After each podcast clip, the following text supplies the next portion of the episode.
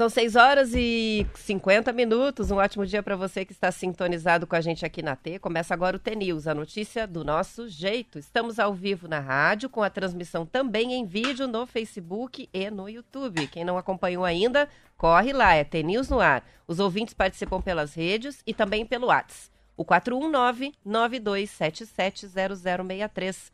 Hoje é sexta-feira, 20 de maio de 2022 e o T-News começa já. News. Bom dia, Marcelo Almeida. Bom dia. Eu estava conversando com você de gorro, daí eu virei para dar o bom dia para os ouvintes na câmera. Quando eu voltei, você já está com o chapéu de três já pontas. De gorro. Ótimo sinal, sinal Ótimo de que sextamos. Sextamos, graças a Deus, se... graças a Deus, sexta-feira.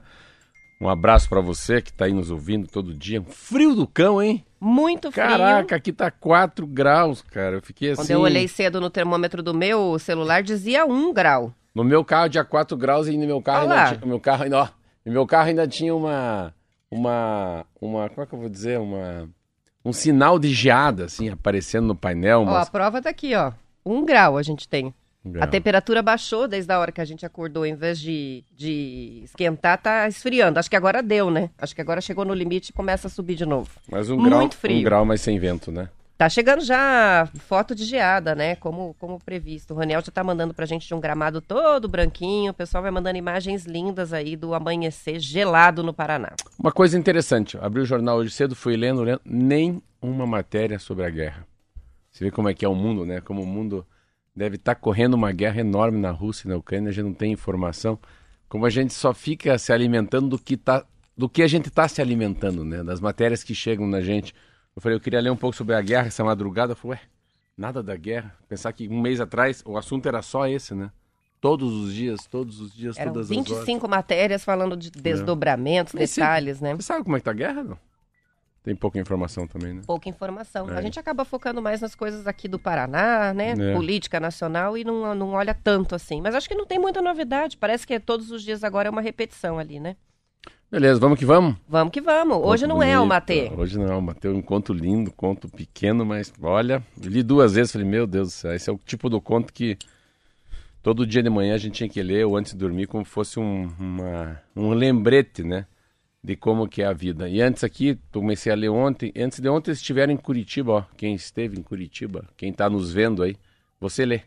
Quem estava em Curitiba? O Cortella, o Mário Sérgio Cortella e o Leandro Carnal, dois feras, né? É, qual é o nome do livro? Viver a que se destina. É, muito legal. Comecei a ler hoje, assim. Autoria conjunta ou são cada são um tem um texto? dois juntos, assim, é. Mas é muito, muito legal, assim. Mas eu dizia antes de lidar com a dor é mais fácil do que lidar com a felicidade, porque a dor nos desobriga.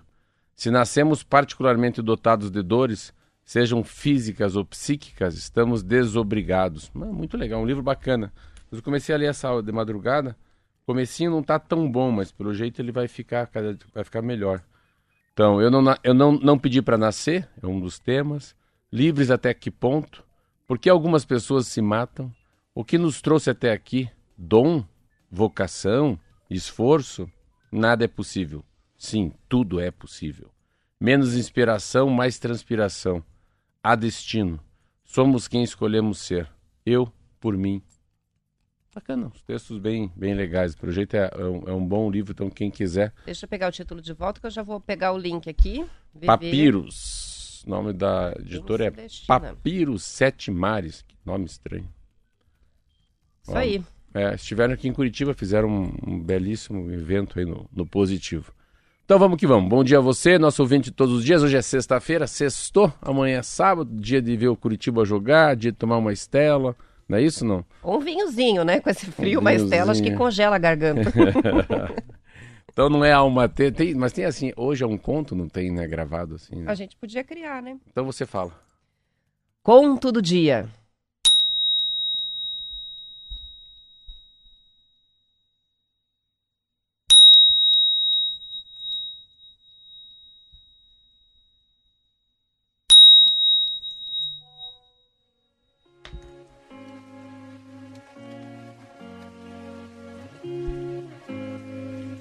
Conto árabe diz o seguinte: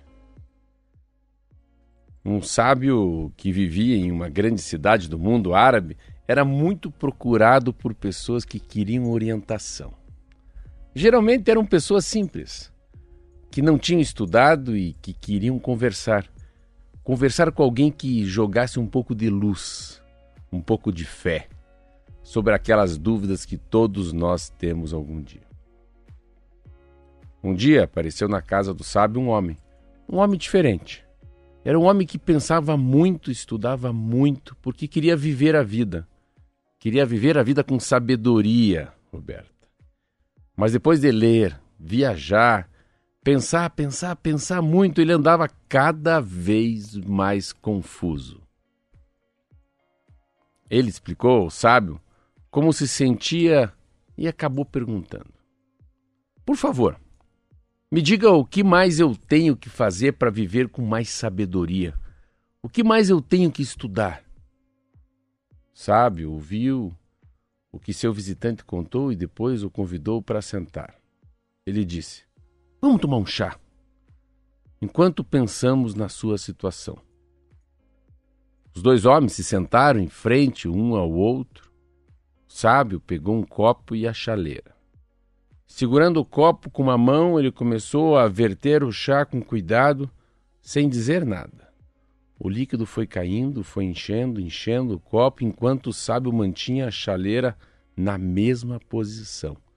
O visitante então percebeu que o chá, o chá ia derramar e estranhou. Estranhou que o sábio continuasse com o mesmo gesto, a mesma expressão no rosto.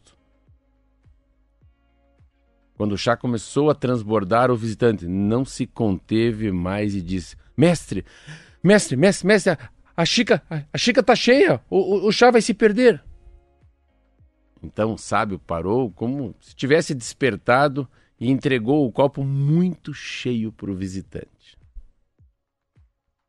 Escute, fiz isso para você, para você não esquecer o que eu vou dizer agora.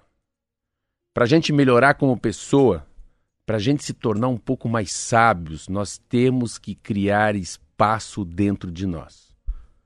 Criar espaço dentro de nós para o conhecimento. A gente faz isso sim, abrindo mão de algumas certezas, de alguns preconceitos, de algumas ideias fixas. Até de algumas mágoas e algumas memórias é preciso se desfazer. Porque algumas ideias que nós guardamos não só ocupam espaço, como impedem. Impedem que outras ideias melhor, melhores se desenvolvam. É preciso. É preciso se esvaziar para desenvolver uma visão. Uma visão mais nova, uma visão mais profunda das coisas.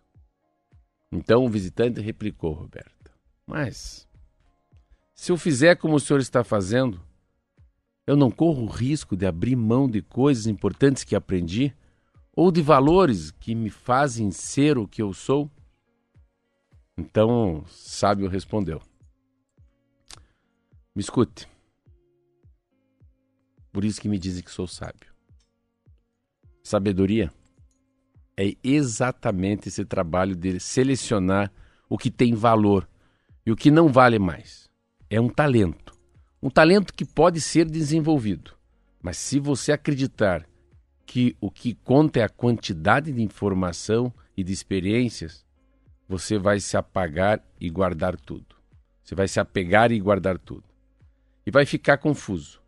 Vai ficar confuso com um depósito onde ninguém consegue encontrar nada de valor. Um abraço. É muito lindo esse conto aqui.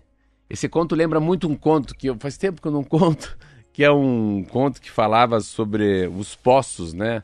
As pessoas era uma cidade a feita cidade dos a poços. cidade dos poços, né? Sei se lembram que eu falava que a cidade dos poços, os poços eram eram distintos, eram distinguiam um do outro pelo parapeito, né? Tinha um parapeito que era de mármore, outro de ouro, outro de madeira, outro de tijolo, e tinha uns que nem parapeito tinham, que eram os mais pobres e que daqui a pouco um, homem veio de um, mundo chamado que tinha ser humano e falou: oh, aqui na cidade dos postos a gente tinha que se alargar. E eles se alargavam, lembra? E daí a comunicação ficou muito confusa, porque parapeito com parapeito ninguém se entendia. Aí veio um outro débil mental lá do mundo dos seres humanos e falou: não, vocês têm que se aprofundar, vocês têm que colocar coisa dentro. Viver bem é colocar. Então os caras iam jogando coisa para dentro: piano, carro, iPhone, né? É, desejo, é, e, e colocando coisa e colocando coisa, eletrodoméstico, dinheiro. E um deles um dia falou: não, não, não, não. Se eu quiser ser um ser de verdade, eu vou tentar me esvaziar, eu acho que melhor. E vai tirando tudo do, do poço dele. Ele tira tanta coisa que ele chega numa água. Daqui a pouco a água vai florindo, vai, né, vai jogando água na parede do poço e vai virando tudo assim uma parede verde. E ele vira um oásis, né? Um milagre, um, como fosse um milagre. E no outro canto da cidade tem um poço que faz a mesma coisa. E eles começam a perceber que eles se conversam pela água, que está lá no fundo das coisas que eles tiraram. Então, esse aqui é o seguinte: a essência, né? A essência da coisa não está onde a gente acha que está. Nessa história do conhecimento, de saber demais, não adianta ter números na cabeça. Você tem que saber o que, que você tem de informação mais verdadeira, assim. Que, que, qual que é a diferença entre prioridade e importância? E ir substituindo as coisas, né? Porque a evolução, ela demanda um desapego até dos nossos próprios conhecimentos passados, Sim. memórias, visões, opiniões, né? Tem que ir se desfazendo Sim, das mudando. velhas para colocar as novas. Você mudando né? assim. Olha, olha a, copa, a, a, capa do meu, meu celular. Que, que, que cor que é? É um lindo tom de rosa. É pink. Então, só que há 20 anos atrás, eu falava, ah, Marcelo é gay. Então, assim, você não fala gay, você fala homossexual, heterossexual. Os homens não usavam então, camisa então, lilás, é, camisa rosa. Então, é o preco... tinha um conceito. 20 anos atrás eu não ia usar com os amigos meus, fazer bullying. Esse é de menina, nem eu é, de menina. essa cor Menino tem que ser azul. Enfim, você vai mudando os teus preconceitos e os teus preconceitos, os teus conceitos, fica muito mais fácil.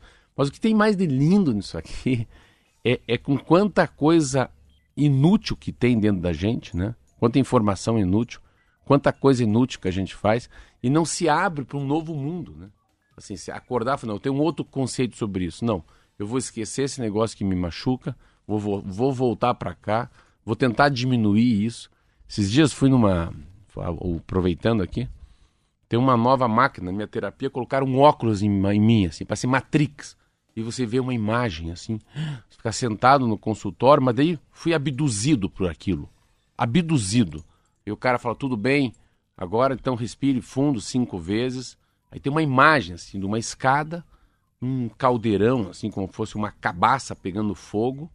Aí olhei, assim, mas é, é, é muito nítido. E o cara fala, agora respire fundo. E agora essa bola preta que está na tua frente, você olhando num óculos. Segure ela com a mão direita Aperte bastante, bastante. É nessa bola que está o teu mal-estar, o que te faz mal nesse momento. Agora fique apertando ela, aperte, aperte.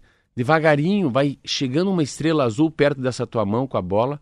Você vai largando bem devagarinho, você vai soltando ela. Então vamos lá. Aí vai chegando uma estrela azul, você vai soltando aquela bola preta, daí tum, então é o seguinte, a vida é muito curta para ser pequeno. O cara falando com você e eu sentado na Sim, porque trabalhar as visualizações é parte de várias terapias, né? É, que é, é você feeling. ficar tentando imaginar. É. E agora estão usando realidade virtual para te facilitar Esse o processo. Esse é o nome, de eu sentado e agora e eu escutava o cara, o cara conversando comigo, parecia que eu sentia um vento. Então os sentimentos, eu falo agora viva mais simples, seja simples. Daqui a pouco começa a sair umas bolhas assim, pequenas bolhas, sabe aquela bolha que a pessoa você assopra assim de bolha, é, bolha de sabão, as bolhas começam a aparecer no meu olho, assim. Então, seja mais simples. Viva esse momento, é muito curto para ter problema. A, a, vida é finita, vai acabar essa vida. Aí você fica ali. Juro, quando acabou essa, essa conversa, essa terapia, e eu tirei o óculos, eu não sabia que eu estava na terapia.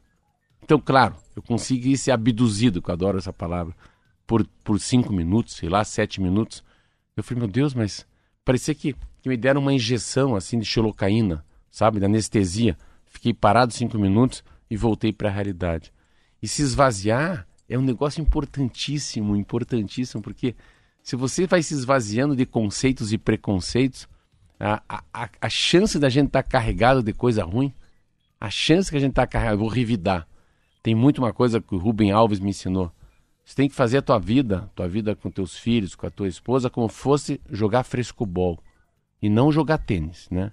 Jogar tênis sempre que você quer fazer um ponto no outro, derrubar o outro, fazer né? o outro correr, fazer outro correr, areia. Frescobol não. Eu jogo a bola para você, você joga para mim, perde os dois quando a bolinha cai na areia do, da praia, não é isso? Isso aí. Vamos que vamos. Bom dia. Adoro esse exemplo do frescobol e do é. tênis, ou do frescobol na comparação com como é que é o Betis. O Betis, é, é. é, é fica muito claro, fica né? a diferença de, de, da colaboração é, versus competição, né? São sete horas e cinco minutos, muitas lições lindas, adorei o conto. Marlete que mandou esse. Nossa, maravilhoso. Que história linda, tá de parabéns a Marlete também pela escolha. Os ouvintes estão mandando muitas mensagens com fotos, não tem neve, mas muita geada no Paraná. A gente recebe aqui da Carol, tudo congelado, parece o topo do carro. É, cheio de gelo, assim, em Araucária, região metropolitana de Curitiba. Quem mandou pra gente também a primeira geada no sítio Fiz, Pérola do Oeste, tá mandando o Zinildo, mandando foto do gramado todo branquinho. Ah, recebemos mais fotos aqui também do Roniel, que eu já mencionei, depois a gente põe no Instagram para compartilhar. E os ouvintes estão pedindo a indicação do livro, O Viver, a a que se destina, né, do, do Cortelli do Carnal. Ah, no WhatsApp, manda mensagem no WhatsApp que a gente envia o link do Google ah, Livros para você ter a referência, a capa, editora e poder encontrar a obra é, que a indicação Marcelo ainda não leu, tá começando só, não, né? É. Só apresentou, contou que eles vieram fazer o lançamento aqui em Curitiba, mas provavelmente vale a pena porque as mensagens deles são sempre muito interessantes, né? São dois é, escritores muito sábios que sempre trazem lições interessantes, dão palestra pelo Brasil inteiro, né? É uma filosofia moderna muito interessante. Olha a filosofia da dependência, que linda. O resto é dependência. O viciado não tem prazer, tem dependência. Por exemplo, não sou alcoolista tenho prazer quando bebo. Uma pessoa que deseja que seja alcoolista não tem prazer, tem dependência. Ela não pode, ela não pode não beber. Por que estou falando isso? Em relação ao cigarro, tem uma justificativa. Eu não desconsidero que a percepção de um ex-fumante de que o atual fumante é um fraco, seja porque talvez haja uma inveja daqueles momentos de quem fuma e... Então, ah, está muito ruim. Então o que ele fala é o seguinte, ele fala sobre essa coisa da, da que a, gente às vezes acha que o cara que é dependente adora beber. Não, ele é dependente, não tem prazer. Eu achei tão lindo isso. Eu imaginava que quem fumava adorava fumar. Não. Não, você fuma a, e chora. A dependência. De tristeza de ter que fumar. A dependência é muito maior do que o prazer. E eu falei, caraca, então eu fiquei com essa da dependência. E daí ele fala uma coisa muito legal.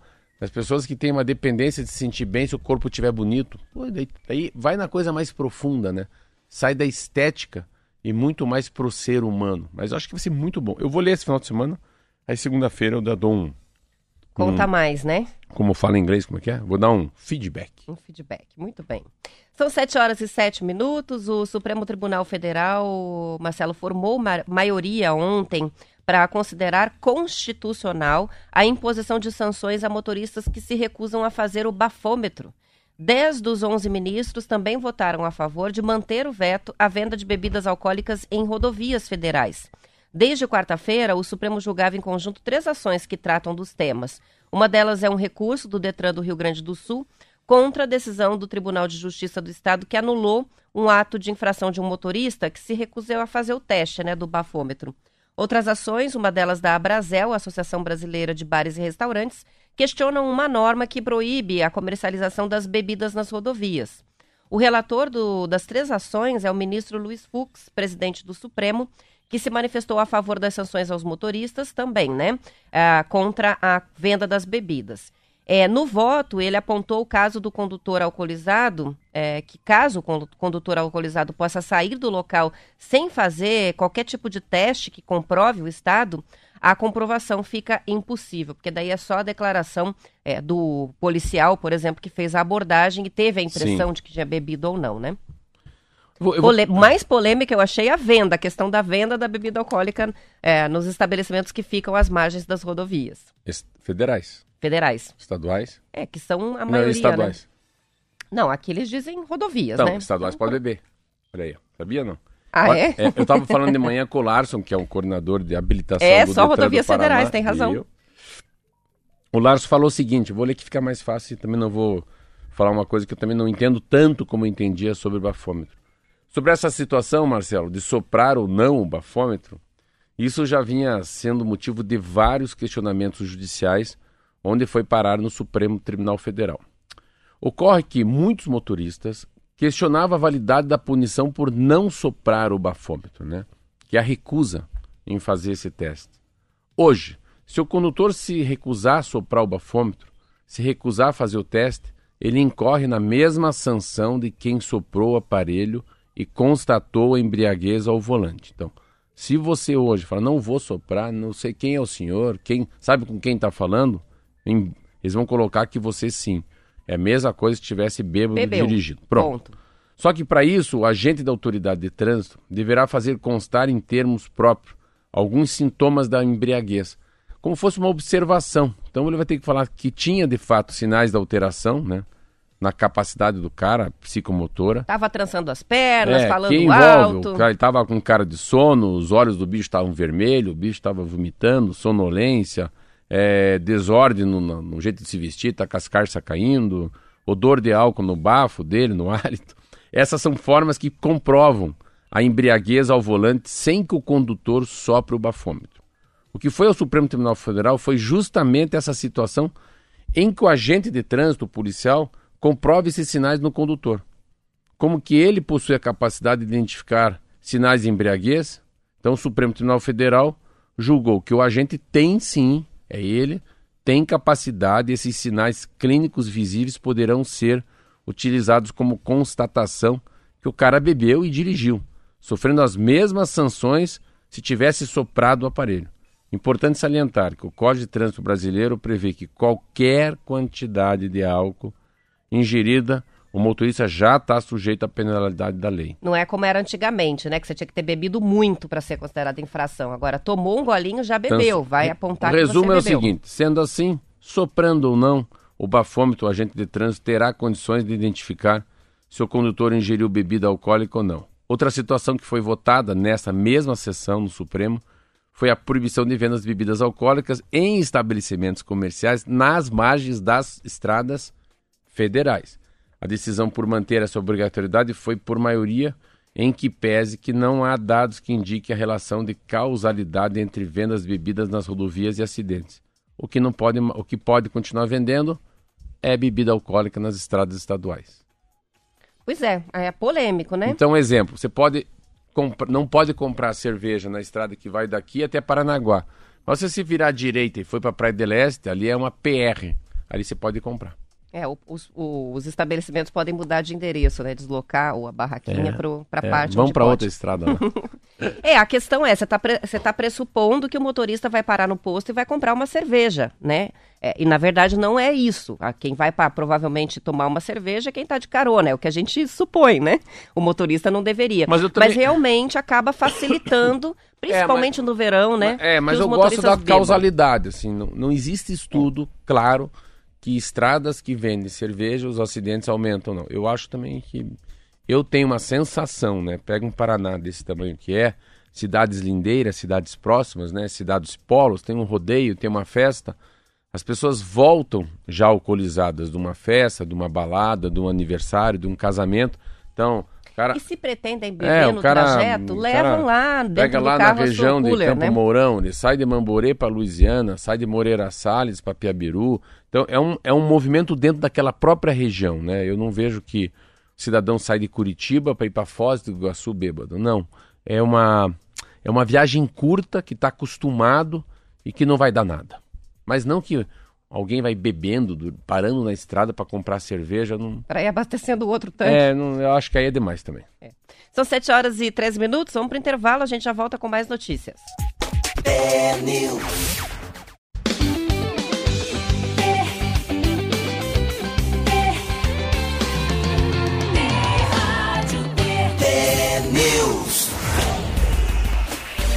São 7 horas e 17 minutos. Quem está assistindo a gente pelo Facebook? Quem está assistindo a gente lá pelo YouTube? Estou perguntando porque entrou um vídeo novo do intervalo hoje. A gente estava na expectativa, né, Marcelo, dos Legal. vídeos ficarem prontos. São três vídeos, então vai ter novidade nos próximos dias também. Hoje é o vídeo mostrando como é que é a preparação e a rotina do Marcelo. Um pouquinho antes, logo depois do T-News, ele falando enquanto dirige eu não assisti. cá. Eu comecei, Ficou eu não gosto de legal. me ver. Eu não gosto de me ver. Eu fui assistir, falei, ah, não vou assistir não. Eu lembro, a primeira vez eu assisti tudo junto, assim, né, sem corte, sem música, sem dar uma arrumadinha ali. Mas agora depois Hoje tem um rodando já, é isso? Hoje entrou o seu.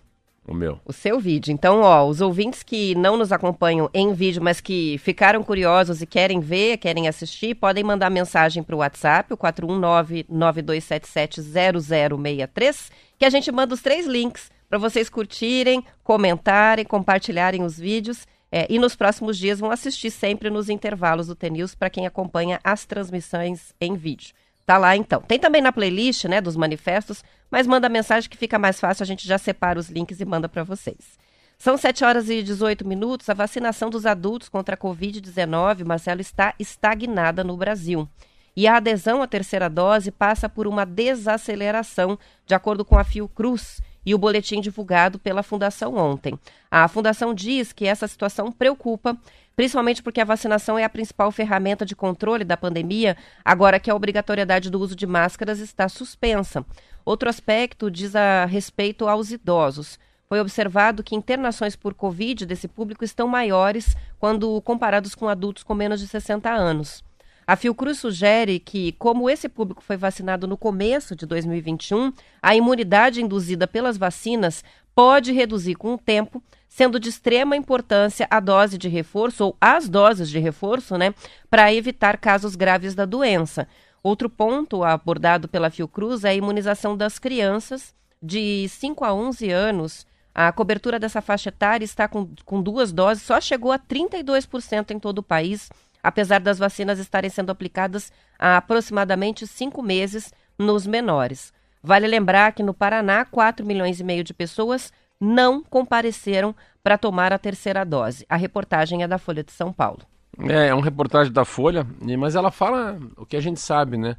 Uma interna... Tem um, um nível de, de, internamento de pessoas com menos de 60 anos vem aumentando nos últimos 60 dias, porque muita gente foi vacinada em 2021 e não retornou.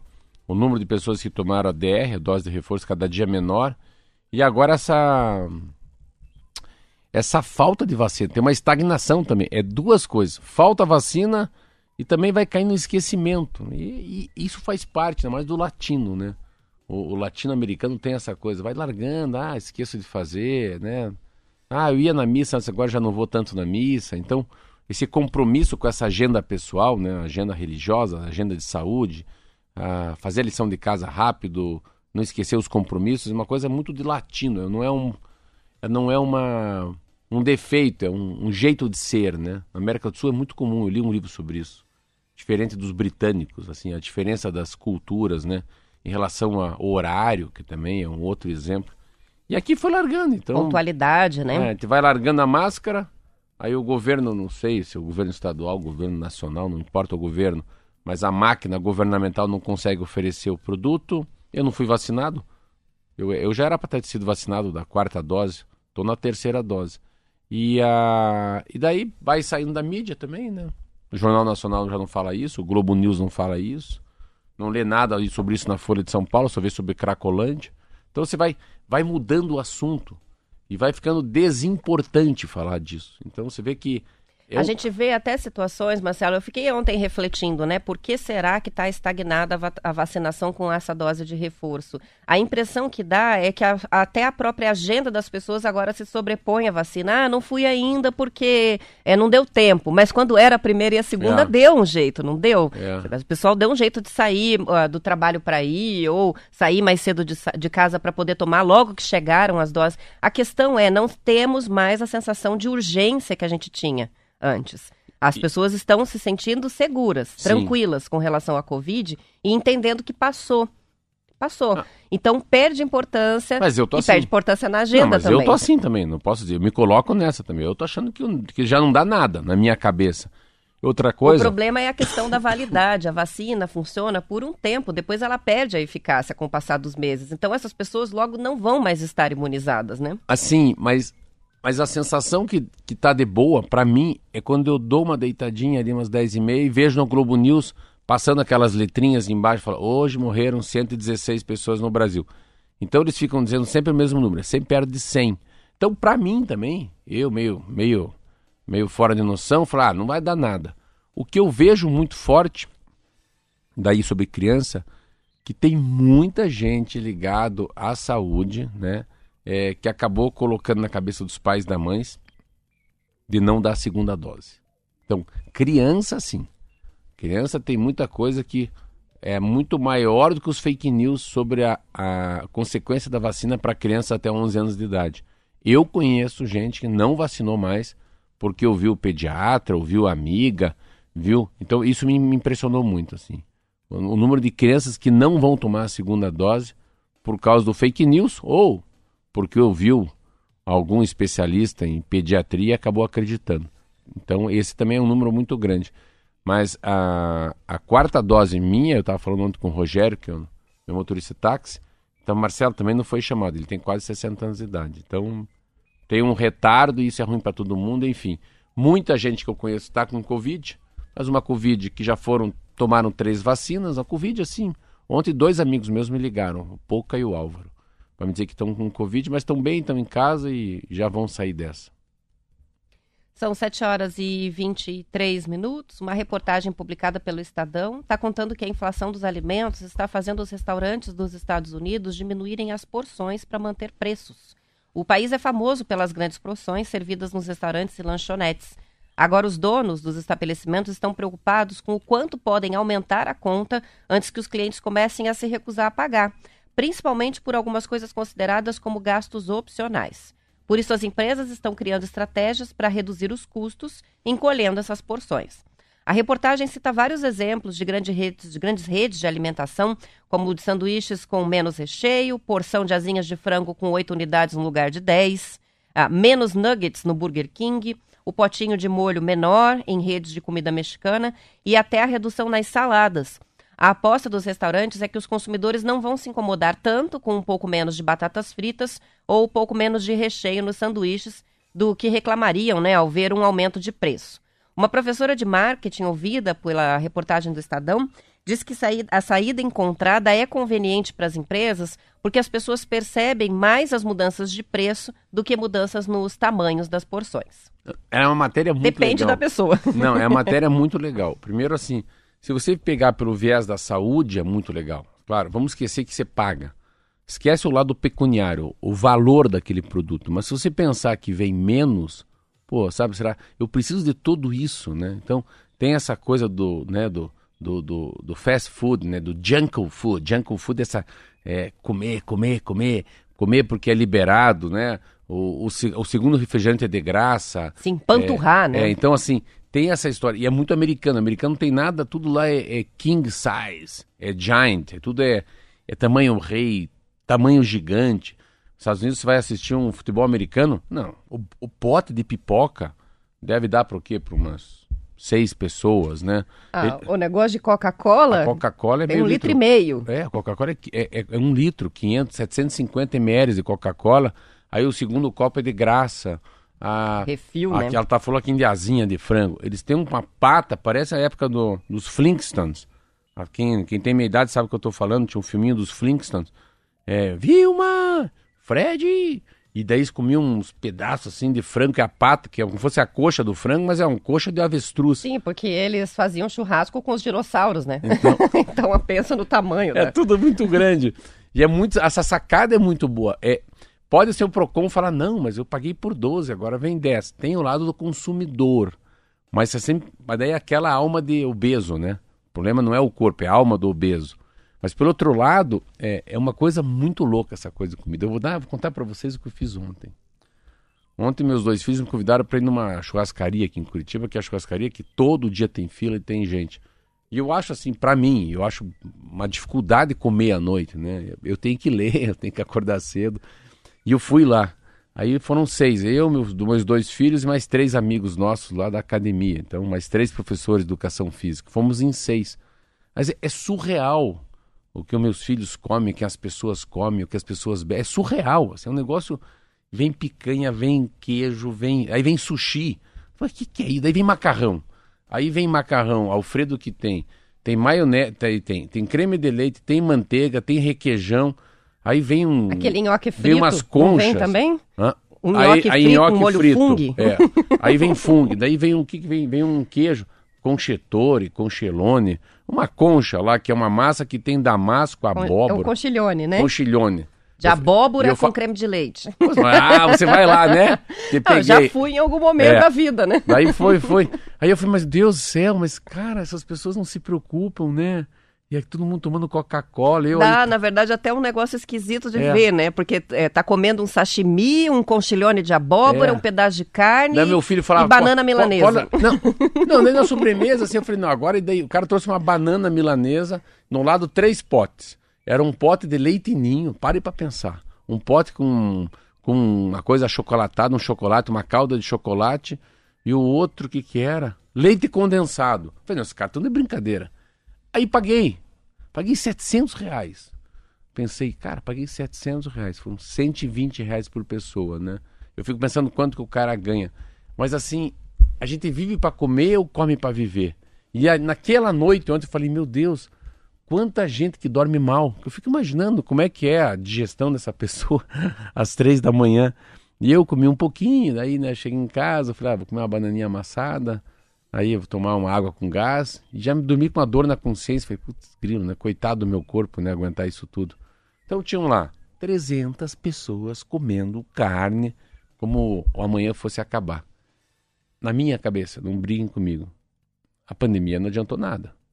Porque assim, aquilo ali, quanto que aquelas pessoas comendo tudo aquilo de carne tem uma relação direta com o aquecimento da, da, da terra, né? Com a pecuária que a gente fala com o consumo, com, com consumo mais consciente. Mas assim, então, é, é um troço muito louco. Claro que eu, eu, eu me cuido muito, tem esse lado meio mimimi meu aí, que é de comer pouco, para tentar preservar. Mas principalmente porque eu vou ter que carregar, eu tenho que me carregar mais 40 anos, né? Eu preciso me carregar, né? Não tem jeito, você não me carrega, Roberto. Eu que tenho que puxar esse corpinho aqui por mais 40 anos, então... 24 horas. 24 horas por dia. Mas é, o consumo, o troço é bruto. O jogo que eu fui ontem, é brutos. Não é para não é para moleque. Não é para amadores. Não é para amador, é para profissional. e lá não vai ter redução da porção, né? Não, lá não. não. Lá, lá é boca livre. Isso aí. 120 pau, seja feliz. São 7 horas e 30 minutos. A gente vai encerrando o TNews Estadual de hoje. Lembrando que depois do intervalo voltamos para Curitiba e região metropolitana. Nas demais cidades T, vocês acompanham o noticiário da sua região. E continuamos com a transmissão em vídeo no Face e no YouTube até às 8 horas da manhã. Aos que ficam, bom fim de semana, bom descanso. Até segunda. Tchau, até segunda.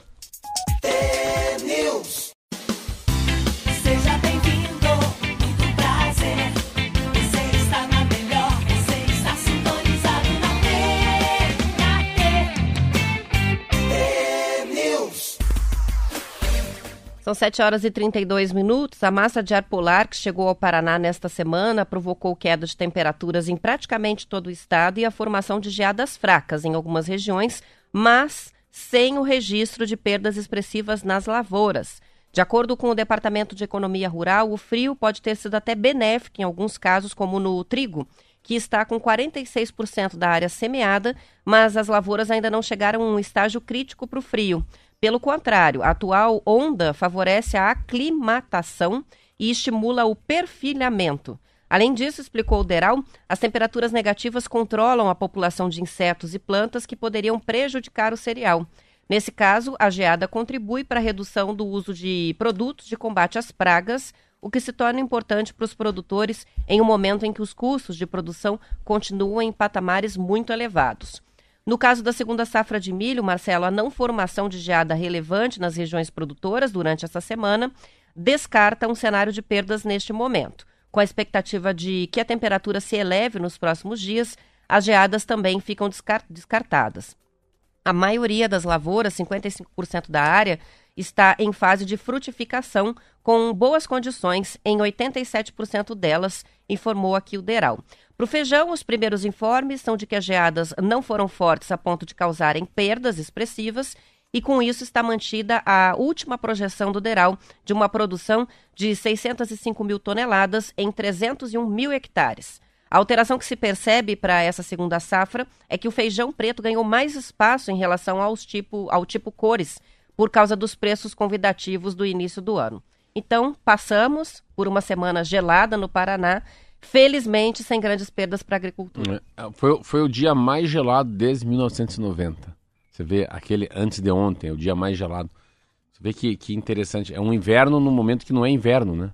que é outono que a gente vive, a né? gente está no outono. Não parece, mas estamos. Então foi um invernico dentro de um outono. Mas o que é legal, que é uma coisa que eu não sabia, mas não deu tempo de eu ler mais sobre isso.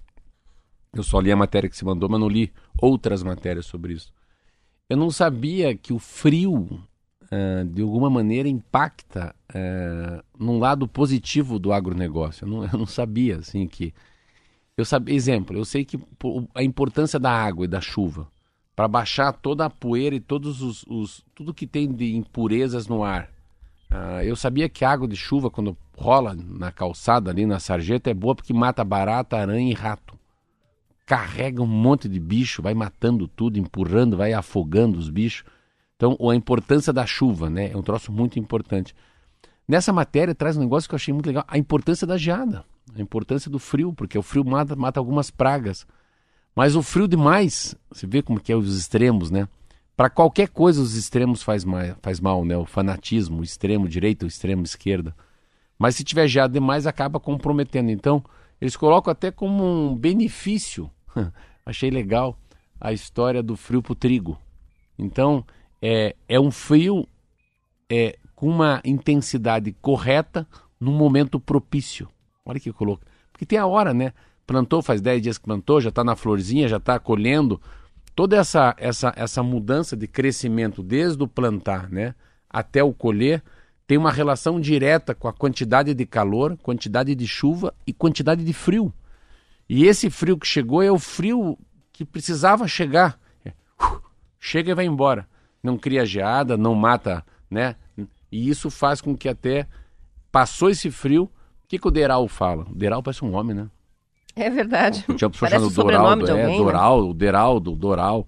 E o Deral fala o seguinte, o Deral, o Deral fala o seguinte, que teve o frio e tudo manteve igual, o que significa que as projeções que eles tinham antes desse friozinho aí violento continua sendo o mesmo. Até pode ser que melhore algum tipo de cultura, já que alguns tipinhos de praga com esse frio morreram. Muito legal. É bom saber, né? Eu não sabia disso. A gente sempre associa, né? A falta de chuva, ah, se tá chovendo tá bom, e vários ouvintes já escreveram pra gente dizendo o contrário, né? Não, é. chuva demais, ou chuva muito concentrada em poucos dias é ruim. E agora o frio também. A gente vê a geada e fala, puxa vida, as lavouras. Tá aí uma notícia, né? Dependendo do se for uma geada mais fraca, ela ajuda em vez de atrapalhar é. a cultura do trigo. Interessante. Mas você para para ver, né, Roberta? É absolutamente a intensidade. Né? É, a intensidade, é a intensidade do exercício, é, é, é, é, as horas de sono. Tudo que você olhar na vida, tudo que você. A gente falou hoje, começamos o programa fazendo isso, né? Se esvazie para ter o que é essencial na tua vida, né? Então, dizer... É, ó, a Adriana de Colombo está ponderando uma outra questão. Pelos casos de dengue que estão crescendo, também a gente está precisando de frio. Olha. Porque o frio também ajuda, né? Olha. A acabar com os criadouros e diminuir é, a, a, incidência da, da dengue no Paraná, que voltou a ser um problema é, depois do fim da estiagem, né? É, e uma coisa que a gente fala, fala, fala, fala, né, Roberto? Então, assim, é, eu tenho muito na minha vida que é, a gente sempre faz um caminho, chega no mesmo destino. Sim. Se você quer chegar num outro destino, você tem que mudar de caminho. Sim. E às vezes, eu vou dar uma coisa, um, um, é um exemplo disso, mudando um pouco de assunto, da, eu estava fazendo lá o índice massa corporal, fiquei um tempo gripado, parei de me exercitar. Eu vinha muito bem até ir para Londres. Depois me perdi, não estou tão bem fisicamente como eu estava dois meses atrás. E daí você quer se esforçar para voltar a ser o que você estava. E eu me esforçar para ser o que eu estava, vendo os últimos estudos que o meu professor lá de educação física me mostrou, é o contrário. Então eu tenho que fazer tudo moderadamente, mas com longa distância. Então fui nadar ontem. Então não adianta ficar dando tiro de 100 metros. Não. Nada 400, depois nada mais 400, depois nada mais 400. Se tentar não para, ritmo baixo que você vai emagrecer. Então você vê, a intensidade e a distância da natação é o que vale para eu ter um preparo físico. E não nadar rápido em curto espaço de piscina. Então, assim, uh, hoje eu estava pensando, falei, pô, eu voltei a comer pão. Eu hoje comi pão de volta. Eu, ter... eu não comia pão um ano atrás. Eu estou ficando largado, então vou voltar a tirar o pão. Já tinha tirado o leite, né? Mas às vezes, uma vez por semana eu chego aqui, dou migué já. Comecei a tirar o pôr leite no café. Então, para mim, chegou o momento de me dar um choque. Marcelo, volta, vai. se dedica, coloca como uma, uma alternativa a fazer as tuas, as tuas travessias em Santa Catarina, tira o pão novamente, come só queijo branco, treina um pouquinho mais, depois que todo mundo sai da piscina, nada mais de 200 metros. Então, você vê, você tem que mudar, mudar a tua postura de ser, mudar o jeito de ser para chegar num lugar diferente, né? E às vezes são dicasinhas, né? Umas pequenas dicas que eu não imagino que é assim, né? Ah, é assim que limpa o celular? Ah, é assim que se eu passar uma água na minha jaqueta de couro, cuida mais? Ah, não sabia que é assim que cortava melhor a carne. Não sabia que é assim que faz com que a, a gente guarda a cebola para depois não ficar com hálito de cebola. Qualquer dicasinha mas você tem que estar com a mente muito aberta. E daí você vai lá, incorpora e aquilo muda teu comportamento para o resto da vida, mesmo que numa pequena coisa, é. né? É, quebra um padrão que você tem desde que nasceu e você passa um novo padrão. Você né? tem que estar vazio para isso. É. Você tá novamente você tem que se esvaziar para ter um novo conceito. Isso aí. Hoje você está filósofo. Hoje eu tô carnal. Devia estar tá lá junto com eles no lançamento do livro. São 7 horas e 40 minutos. Ó, o serviço de alimentação a bordo nos aviões vai ser liberado nos voos domésticos já neste fim de semana, a partir de domingo. Isso depois da determinação da Agência Nacional de Vigilância Sanitária, a Anvisa. Na Gol, o atendimento vai ficar disponível a partir de domingo nos voos, com origem nos aeroportos de Congonhas e Guarulhos, em São Paulo e em todos os voos domésticos a partir de 16 de junho. Em voos internacionais, o serviço de bordo da Gol já havia sido retomado em novembro do ano passado. A Azul retoma a alimentação a bordo no domingo e a Latam em 1 de junho. Apesar da liberação do serviço, a Anvisa manteve a obrigatoriedade do uso de máscaras nos aviões e áreas restritas dos aeroportos. Na liberação do serviço de bordo, a agência orientou que o atendimento seja o mais breve possível para não prejudicar muito essa questão do uso de máscaras é, pelos passageiros, porque daí fica autorizado tirar enquanto você vai se alimentar, lógico, né? Então, por algum momento ali no voo, você vai tirar. Então, estão de volta as barrinhas Oba, de cereal é. nos voos é, domésticos. O, que, o que, que tem de ridículo nessa matéria? Eu quero comer devagar.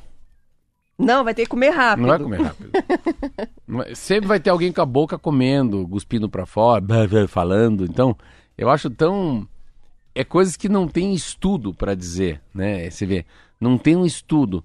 Porque como é que você vai fazer com 300 pessoas sendo servida de bolacha? Como é que você fiscaliza quem comeu rápido devagar? Tá melhor não ter, não, não ter mais Vai ficar lá alguém do lado para olhar, é. calcular? É. Não, você já está mais de cinco minutos mastigando então, aí essa comida. Então Vamos não encerrar. máscara. A máscara vai cair. Eu acho que a máscara no avião cai, já que o avião é o lugar mais, menos propício também, né? Para você ser contagiado pela, pela Covid. Mas é uma, é uma notícia muito legal. Não sei se os donos das companhias aéreas vão gostar, né?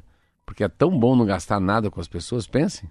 É, 300... os lanches também não são mas... nada demais, né? Ah, mas 300 pessoas comendo bolachinha, tomando água e comendo um amendoim, é. sem pensar em todos os voos, né? Você vê, a... eu, estava eu tava vendo isso nos voos, voo internacional, eu fiz agora, para Londres. Daí ali tudo bem, mas lá já tem, lá tem comida, se serve. É, porque são muitas horas, não dá para a pessoa ficar sem se alimentar, né? É, come normal, mas é uma, é uma mudança. O que falta agora, você vê, ontem eu fui até o aeroporto. No aeroporto ninguém usa máscara até passar pelo portão ali de detector de metal, enfim, quando a primeira barreira que o cara mostra, o boarding pass, ali já por favor, o senhor pode pôr a máscara. Ali já muda, né? Mas entrar no estacionamento do aeroporto do Afonso Pena entrar no saguão, fazer o check-in, ainda é, já não precisa mais de máscara. O que precisa de máscara é farmácia, né? Na verdade, os estabelecimentos de saúde, é, consultórios médicos, dentista, até raio-x, é, estão exigindo uso de máscara, porque está previsto na, na, legislação, mas na, na, farmácia não é obrigatório. Mas eu percebo que a maioria das farmácias mantém o uso da máscara pelos funcionários, e aí os clientes ficam divididos que nem no supermercado, um entra com, o outro sem. Mas por padrão tenho visto os funcionários com a máscara, mas não que seja obrigatório é, na farmácia. Eu, eu que várias vezes quis entrar, não entrei, porque eu estou sem. Mas é, quer ver? Tem que, eu na minha psicóloga que eu vou. No prédio tem que entrar. É porque são estabelecimentos de saúde em geral, né? Então até o, o consultório de é, psicologia assim, é um serviço tá, de você saúde. Tá no teu trabalho, você tá na academia, você já não está usando. O problema é esse. Eu fui entrar, falei, meu Deus, é a máscara. Eu fui na farmácia, falei, quanto que é? Três reais, igual comprar cigarro avulso. Comprei, entrei, depois peguei e joguei fora. Táxi eu também não precisa usar, mas eu me sinto mal quando chego no prédio da psicólogo na farmácia. Eu ia comprar um Listerine para mim ontem, antes de ontem, não tive coragem de entrar. Todo mundo tava de máscara. Você achou que, que ia ficar, ia pegar mal, né? Eu não, o meu medo não é, o meu, meu sentimento falou, daí a máscara. Eu, eu acho pior a pergunta que vão me fazer. Eu tô lá com a mão abanando, com a carteira no bolso só. É. Então não tem o que fazer. Evitando um constrangimento.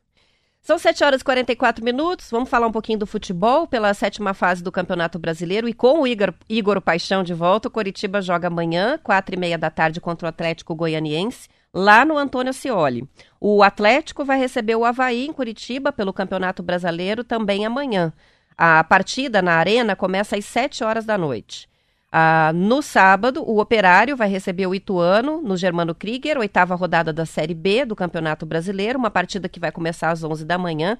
É tão legal, né, quando tem jogo final de semana assim nesse horário. Eu acho o melhor horário para ir no estádio. É. O Londrina já jogou, né, essa rodada, perdeu para o CRB e agora volta a jogar com o Operário no Estádio do Café na quarta-feira às 19 horas. Vamos lembrar que o Operário está na décima colocação da tabela com nove pontos e o Londrina na décima terceira com oito pontos. É, o Campeonato Brasileiro rodando, a Série B muito legal, muito legal. Eu estava vendo ontem, é, todo dia eu vejo a televisão, onde estava o CSA jogando, que é o time do Mozart, que era aquele jogador do Curitiba. Ah, ontem eu vi também um pouquinho do, do, da Série A, Série B, Série A, o São Paulo meteu 3 a 0 também está indo bem. O Atlético tinha colocado, uma, uma, colocado 2 a 0 uh, ah, E a, o Curitiba joga amanhã. Ontem, interessante, né? Se vê esse Igor Paixão como virou uma sensação nacional, né? né em todos pega o Bem, Bem Amigo, pega aqueles programas de bate-bola, de conversa na Band. Tudo que você tem de canal fechado é o Igor Paixão. Aí ontem eu tava na pretinaria, cheguei lá, tinha uma reunião com o Fábio. Aí fui entrando, assim. Primeiro tinha um pessoal do Vand, do, do Vand, do Vande, do Vanderlei Silva, tirou uma foto, pessoal que faz luta. Aí tem lá um ex-jogador, que é empresário de jogador, falou: Marcelo, posso trazer uma proposta para mim? Falou: não, pro Igor Paixão. Falei: que chique. Eu vou trazer uma proposta para você levar pro Curitiba. Eu falei: não, mas procura o Curitiba direto. Não, quero passar para você. Uma proposta de compra do Igor Paixão, pessoal de fora. Eu falei: olha que legal. A gente vê tanto isso. E, e, é tanta gente falando né, que o Igor Paixão vai embora, deve ir embora. Eu não entendo tanto do, do contrato, da multa. Eu só sei que tem janelas, né? As janelas se abrem para as negociações e transferências de jogadores. Então eu, eu falei, mas quanto que é a multa? Não, não, ele falou, não, a multa é bem maior do que a gente quer pagar. Eu acho que a gente paga 5 milhões de euros pela multa. Então, assim, deve ter uma multa contratual para tirar um jogador desse do Curitiba. Eu não sei porque eu não leio sobre isso. Eu falei, mas é só? Eu falei, não, não, é bem maior, mas geralmente é, as pessoas não pagam, né? Os clubes não pagam o que está no papel. Dão uma redução. Mas eu acho que a gente está disposto a pagar 5 milhões de euros para tirar o Igor Paixão de lá. Então, 5 vezes 6 é assim, o Curitiba, na minha cabeça, fazendo uma conta ali, já receberia 30 milhões de reais, né? Só da multa, né? Então, fica imaginando quanto vale. E sempre que eu vejo. O... Mas eu acho que a torcida não quer os 30 milhões, não, quer o Igor Paixão lá. É, é mas eu, eu acho que assim, eu também ouvi falar ontem, alguém me disse que o Curitiba colocou a mão em 30 milhões de reais ontem. Conseguiu mexer é, naquela coisa do SAF, né? Da empresa, futebol, empresa, aquilo tudo. Mas eu, é, o que eu vejo de, de interessante, quer ver? Eu falo com ele, e eu sempre. Eu não sei porque eu acho que eu sonhei ou eu li que ele vai jogar. Que ele vai jogar fora Aí eu falei, falei para ele: parabéns, que assistência linda pro terceiro gol. Desejo muito te ver na Europa, jogando pro mundo. Grande e forte abraço. Falei, muito obrigado, Marcelo. Logo, logo estaremos lá. Acho muito lindo isso. Opa, Marcelão, tudo bem? Muito obrigado. Daí, logo estarei lá para a Europa, sim. Pode deixar, vamos fazer um bom jogo hoje. E eu sempre fico incentivando ele. Ele tem que ter, assim, o horizonte dele tem que ser muito largo e ele tem que ter uma capacidade de ir muito longe. Eu falei, você tem que começar a estudar inglês, cara. Fazer umas aulas de francês. Você tem que começar a se preparar para ser um cara do pra mundo. Para dar entre... boas entrevistas, é, né? Chegar no Paris Saint-Germain e falar, não, je m'appelle Paixão, je voudrais, eu sei que lá, oh, my name is Paixão, I have been playing... Qualquer pouquinho de inglês que ele fale sem tradutor, meu Deus, pensa o que ele se torna, né? No futebol inglês, no futebol francês. Então, mas eu acho que é pelo que vem jogando e acho que é muito difícil. Porque o que faz um jogador, sabe o que, que é? É a, aquele jogo, aquele dois, três jogos fazendo o gol e a Globo comentando. É, é inacreditável o futebol brasileiro. É inacreditável o que a televisão faz com uma pessoa. Então, Igor Paixão, naquele jogo contra o Atlético Mineiro, cara, ele se tornou um cara nacional, assim. Todos os comentaristas votando nele há dois, como melhor Há dois anos atrás ele estava no Londrina lá, tentando ficar um guri mais maduro. Divisor de águas. É. Ser comentado assim. É a divisão de ser menino e homem. Isso aí, são 7 horas e 49 minutos. Os ouvintes estão chocados com você hoje, Marcelo, porque hum. você está de camiseta. o Joézer escreveu: O Marcelo está de camiseta? E daí tem uma participação também da Andréia dizendo: tá calor ou tá frio? Pois eu estou vendo um calorento e uma friorenta aí no estúdio. É verdade, não, você... e ainda o Rosicler tá participando com a gente também. Eita, o Marcelo Almeida tá com look de verão hoje. É. Esse aí não sente frio mesmo, porque não. No estúdio, vamos dizer, na comparação com o lado de fora, tá bem agradável aqui, não, aqui dentro, dentro tá mas não pra graus. camiseta. Não, mas tá 21 graus aqui dentro. Tá mais de 20 graus aqui dentro. Será? Minha mão tá gelada aqui. É. Eu acho que você é calorento mesmo, Marcelo. Tem um ar-condicionado atrás da Roberta que eu ligo no verão. E eles ficam tremendo de frio, que eu coloco 18 graus aqui. Aí eu levanto, vou lá e arrumo, pelo menos para o vento não sair nas costas da Roberta, para o vento sair mais alto. Mas é um estúdio quente aqui, sim. São 7 horas e 50 minutos, vamos para intervalo.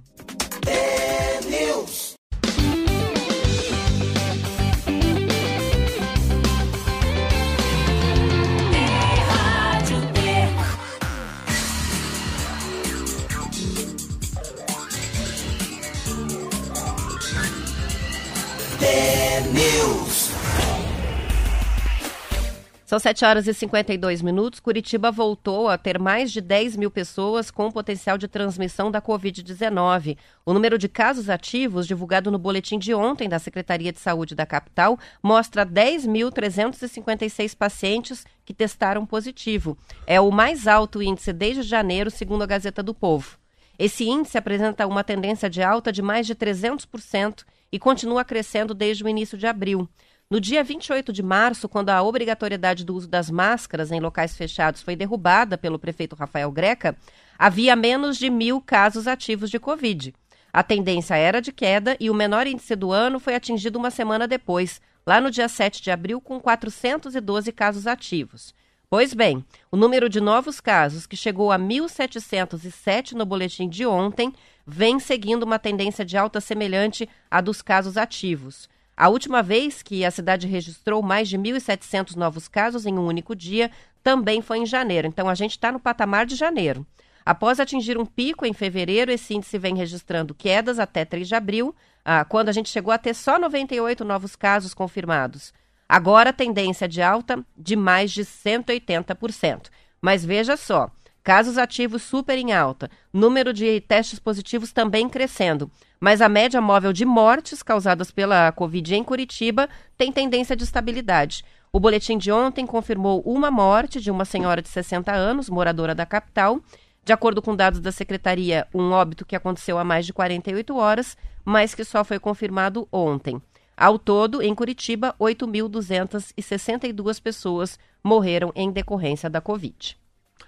É, é, uma, é uma visão que pode ser um pouco distorcida minha, mas será que não pode ter uma coisa que seja boa pegar a Covid agora? Será que esta Covid, né, que as pessoas estão pegando depois da terceira dose, que não leva a óbito nem também não leva a UTI, não criam anticorpos, então também é aquela coisa sempre do protocolo, né, Roberto? Assim, eu, eu não entendo, não, não sou médico nem enfermeiro, mas eu acho que todo mundo vai pegar. Engraçado isso. Acho que isso é como se fosse uma gripe. Todo mundo vai passar por isso, sabe? Há uma chance enorme da gente passar por isso.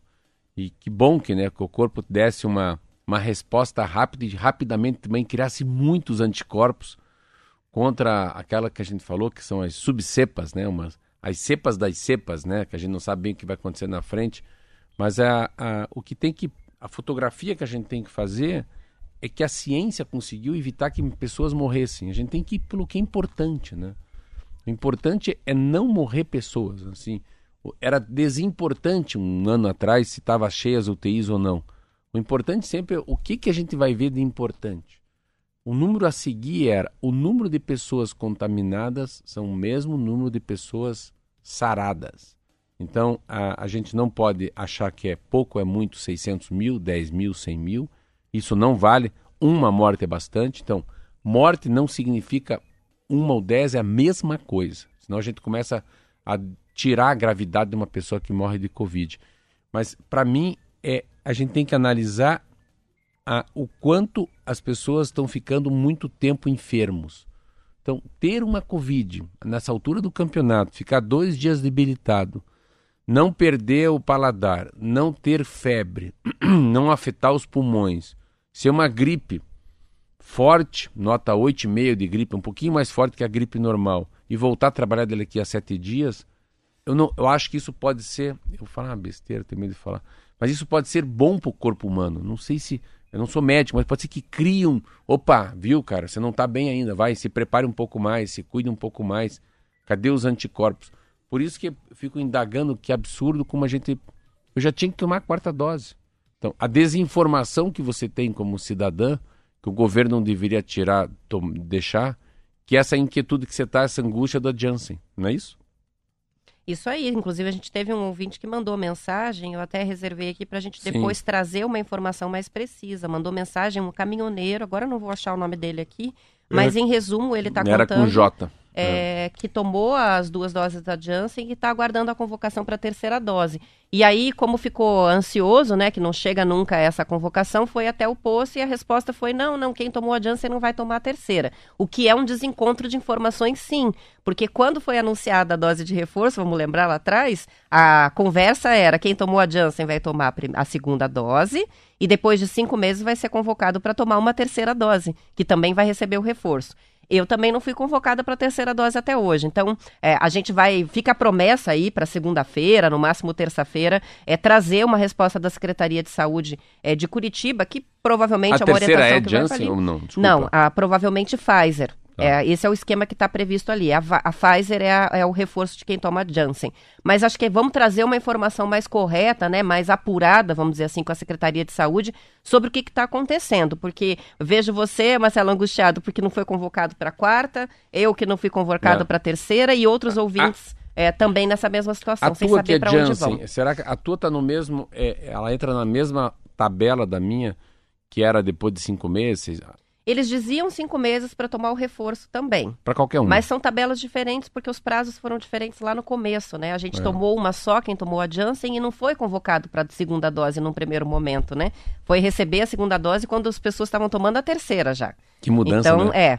Então tá confuso e é importante a gente entender o que, que vem na sequência para não aumentar esse número que a gente está trazendo toda hora aqui de pessoas que não estão comparecendo, talvez porque não estejam recebendo as informações é, de forma organizada, né? Quando que é a tua vez de receber o reforço? É importante olha, saber. Olha que interessante aqui, como pode ter uma, uma, uma jogada de marketing.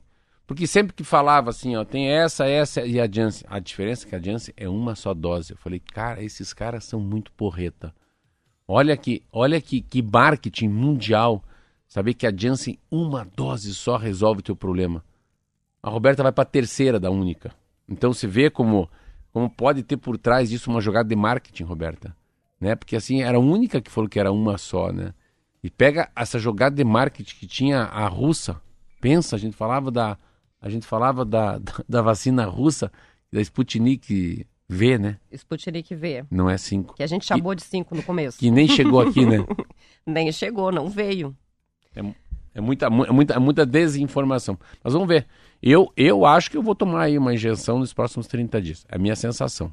Mas a gente vai cumprir a promessa. Semana que vem a gente traz essa informação. E vamos encerrando já, porque são 7h59. 7h59 do meu, do Hora de terminar e desejar um ótimo fim de semana para os nossos ouvintes. Segunda-feira estaremos de volta com força total. Bom final de semana, se cuida. Um beijo no coração. Segunda-feira, 10 para as 7. Marcelo Almeida e Roberta Canete, junto com Marquinho, aqui direto de Curitiba.